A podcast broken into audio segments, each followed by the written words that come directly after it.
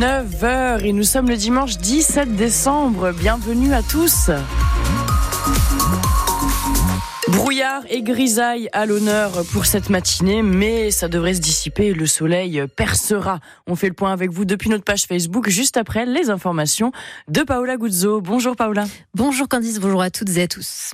Les marchés de Noël sont bondés dans le Haut-Rhin et les touristes y viennent désormais même en camping-car. Oui, par exemple à Kaisersberg, la ville accueille tous ses camping-caristes dans son camping communal. C'est un pari gagnant, de nombreux camping-caristes y stationnent chaque fin de semaine depuis fin novembre. Guillaume Schum. C'est la première fois que la gérante du camping de Kaisersberg, Marilyn Aiglin, ouvre ses emplacements pour les camping-cars, pour les marchés de Noël. Elle a surtout des pointes les vendredis, samedis et dimanches. Une cinquantaine de véhicules viennent se stationner chez elle pour une soixantaine d'emplacements. Comme le parking du centre-ville est transformé en parking voiture et bus, euh, ça limite le nombre d'emplacements disponibles pour tout ce qui est camping-car. Ils sont autonomes, ils peuvent se mettre un petit peu partout. Chez nous, les sanitaires sont fermés, mais ils sont très bien équipés. Euh, ils ont euh, douche, sanitaire, tout dans leur camping-car. Le bouche à oreille fonctionne et les camping-caristes viennent s'installer sur le terrain de Kaisersberg. Un petit peu de partout, euh, toute la France. Euh, voilà. Après, euh, les étrangers un petit peu moins quand même, je trouve, à part les Espagnols qu'on voit beaucoup. Jean-Marie vient des Deux-Sèvres. Il a un peu de mal avec les noms des communes alsaciennes. On a dit on va venir à Kagenberg. Ce retraité vient pour la première fois en Alsace avec son épouse. Il a trouvé le camping de Kaisersberg grâce à une application.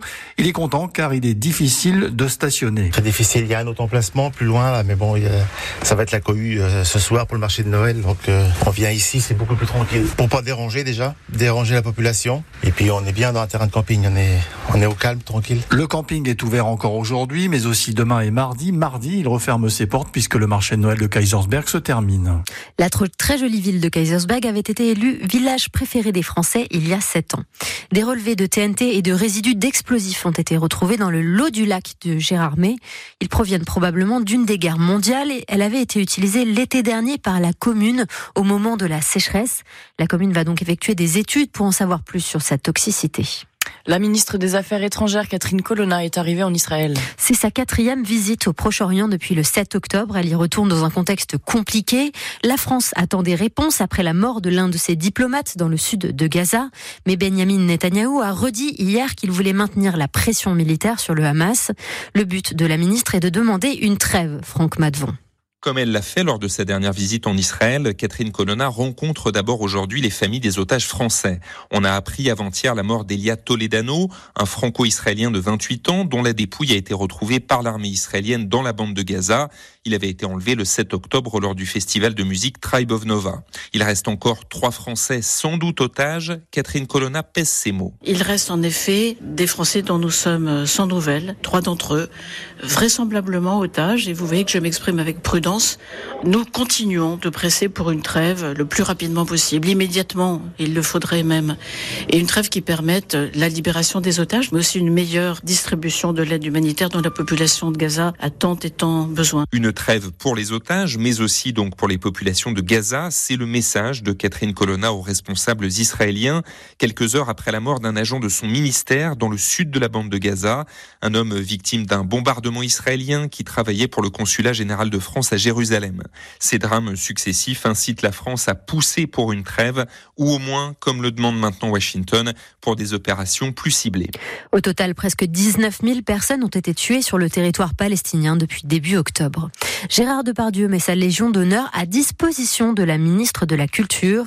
Il a réagi hier soir à la procédure qui devra décider s'il faut ou non lui retirer cette prestigieuse distinction. Ses avocats ont aussi dénoncé un coup porté à la présomption d'innocence. Elle est brune, elle vient du Nord et elle a les cheveux courts. C'est Eve Gilles, Miss Nord-Pas-de-Calais, grande gagnante de Miss France 2024.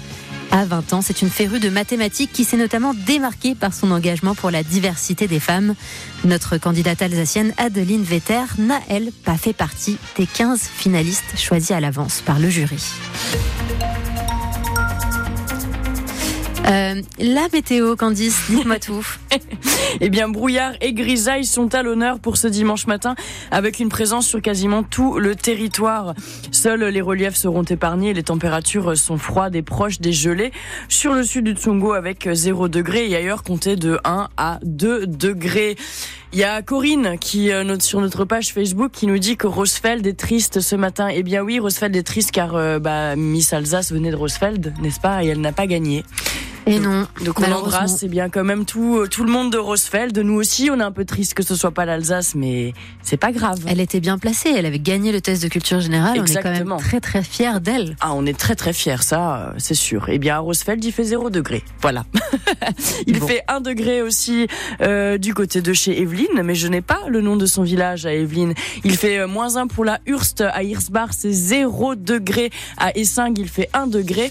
Et il fait euh, 2 degrés à Ittenheim. On vous embrasse tous bien fort. Vous avez été très très très nombreux ce matin. euh, à répondre à l'appel de la température euh, sur euh, notre page Facebook. D'ailleurs,